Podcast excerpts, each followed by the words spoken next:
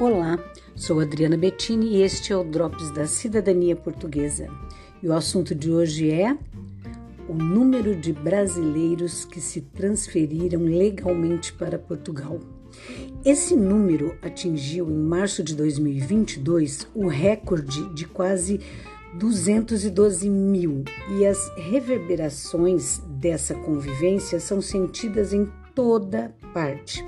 A onda de transformações movimenta a sociedade portuguesa e incute nela uma maneira de viver, de falar e de lidar com as redes com um nítido sotaque brasileiro.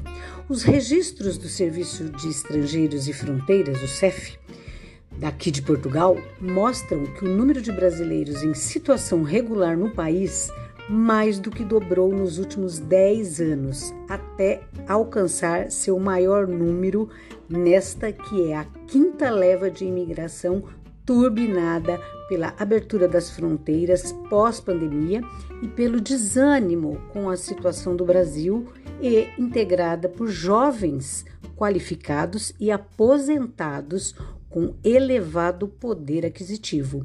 Sou Adriana Bettini e este foi o Drops da Cidadania Portuguesa. Até o próximo!